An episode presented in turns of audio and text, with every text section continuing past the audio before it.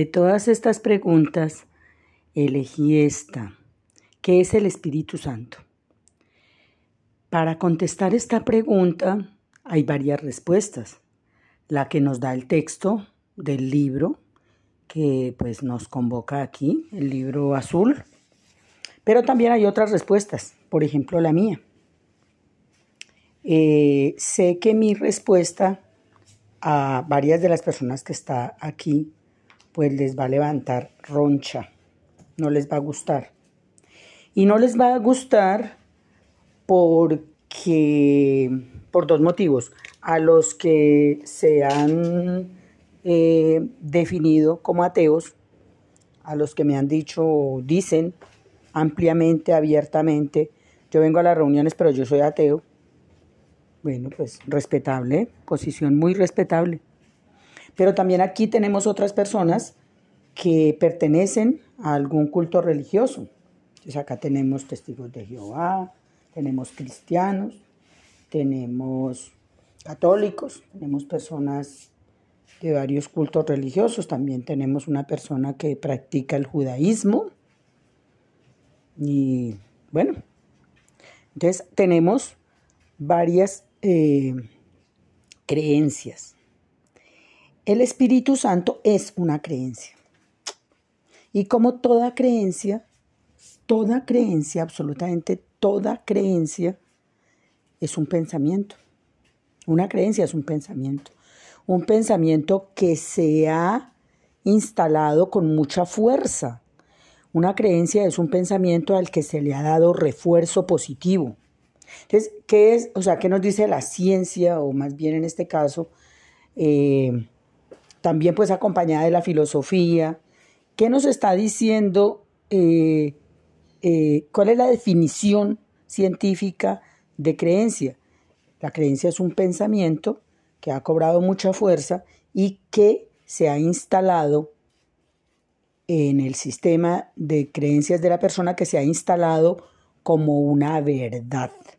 Se le ha dado el carácter de verdad. Eso es una creencia. Una creencia es un pensamiento tan eh, fuerte, tan bien instalado, que tiene el carácter de verdad, o sea, tiene el carácter de ley. Eso es una creencia.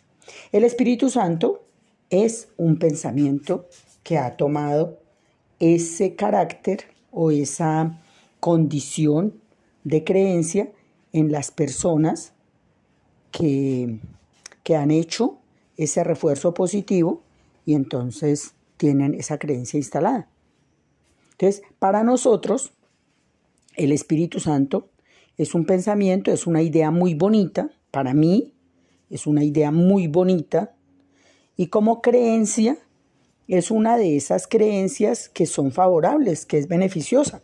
O sea, yo mm, admito que no se puede, porque nos lo han dicho los científicos, nos lo, nos lo están diciendo la gente que, investiga el tema de, del pensamiento, del cerebro humano, de los conceptos, de, en este tema de la pedagogía reeducativa en el, en el posgrado, en esa especialización que yo hice hace como cinco años sobre pedagogía reeducativa, pues las lecturitas, las bibliografías eh, que nos recomendaron nos decían, hace cinco años, pues no está tan antiguo, tampoco no está tan obsoleto, no sé mm, eh, si haya nuevas teorías eh, no conozco, pero hasta lo que yo conozco, tengo entendido que la especie humana no puede vivir sin un sistema de creencias.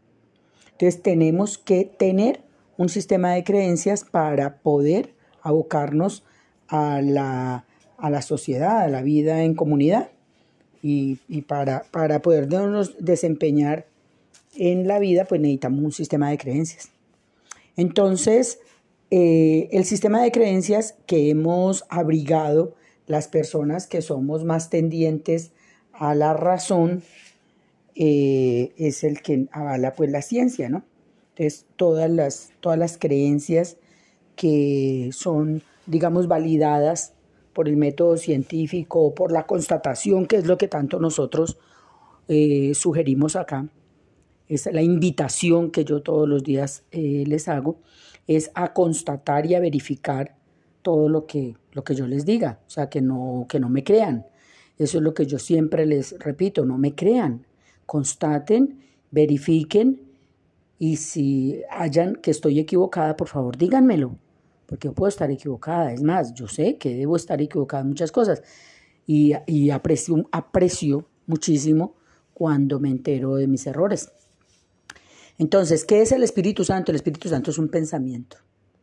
El Espíritu Santo es un pensamiento que cuando se le da refuerzo positivo se convierte en una creencia y es una creencia sumamente interesante y sumamente bonita en mi criterio, en mi criterio, en mi idea, con todo el respeto de los ateos y con todo el respeto de los creyentes.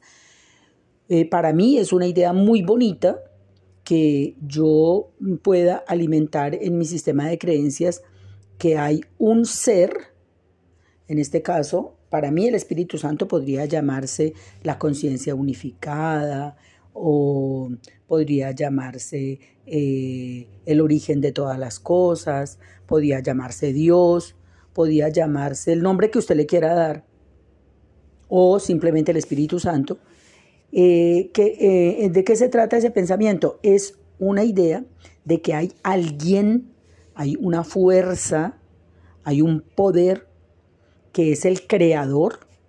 O sea, yo no creo haberme creado yo a mí, porque hay muchas cosas en mí que yo no me creo capaz de haberme creado yo. Sea, yo no creo que yo sea la creadora de mí. Entonces yo, como no sé quién me creó, entonces yo en mi mente, digamos, eh, que, que, está, digamos, dominada por la razón, pues yo digo, pues si yo no me creé, entonces alguien me tuvo que haber creado. Y a ese alguien le puedo dar el nombre de Espíritu Santo. A mí me gusta más darle el nombre del amor o de la vida. Entonces cuando yo digo la vida me creó, porque es que eh, eh, para mí la vida es un concepto absolutamente gigantesco, es un concepto muy amplio, muy grande. Y si yo digo que la vida me creó y que la vida creó el universo, pues ahí me parece como, como más, más eh, acorde con la razón. Entonces, para los creyentes, pues dicen el Espíritu Santo, para mí yo le digo la vida, para los ateos le dirán como quieran, pero esa idea de que la vida me creó y la vida me cuida, porque es que, a ver, ¿cuáles son los argumentos que yo tengo? Porque a mí ya me están abriendo los ojos. ¿Cuáles son los argumentos que yo tengo para decir que la vida me creó? Hombre, porque la vida se esmera en que todos los seres vivos tengan su sustento. O sea, hay un equilibrio en la creación, es muy armónica, es muy hermosa. Hay una ley de armonía en el universo uno no ve el caos, sino que ve como una, eh, como una organización muy bonita y muy exacta en todo lo que existe. Entonces, al observar un árbol, una plantita, una hormiguita, al observar lo que sea, al observar los astros en el cosmos, se ve, se puede, eh, se puede eh, observar que hay armonía. ¿sí? Entonces, por ejemplo, en el cuerpo humano, cuando uno se corta un dedito, uno ve que todo el cuerpo inmediatamente empieza a encargarse de esa heridita. Entonces ya uno deja de, hasta el pensamiento, ya uno deja de pensar lo que estaba pensando por atender esa heridita. Y todo el cuerpo, un torrente de de glóbulos blancos, es que es eh, en la sangre, que son los que se encargan de empezar a sellar esa heridita y entonces aparecen todos los anticuerpos para que no haya una infección y eso es una cosa pues bellísima, hay una armonía en la creación. Entonces yo hablo de la creación porque yo no me como el cuento de que esto haya sido así brotado de la nada y que sea como fruto del caos, para nada, o sea, se ve la armonía cuando uno observa una hormiguita y cuando uno observa cómo ella va en orden y van buscando el alimento y lo llevan allá. A su... Eso es una cosa bellísima, o sea, cualquier cosa que usted observe en la naturaleza, en su mismo cuerpo, se da cuenta de que hay un orden y hay una armonía y hay, una, eh, hay, un cerebro que ha creado eso y que, no, y que no ha sido creado por la mente humana. O sea, la misma mente, la misma mente tan misteriosa, tan fascinante, es una creación de algo divino, de algo superior a uno. Entonces, desde la filosofía, que los estoicos tenían una reverencia impresionante por la divinidad.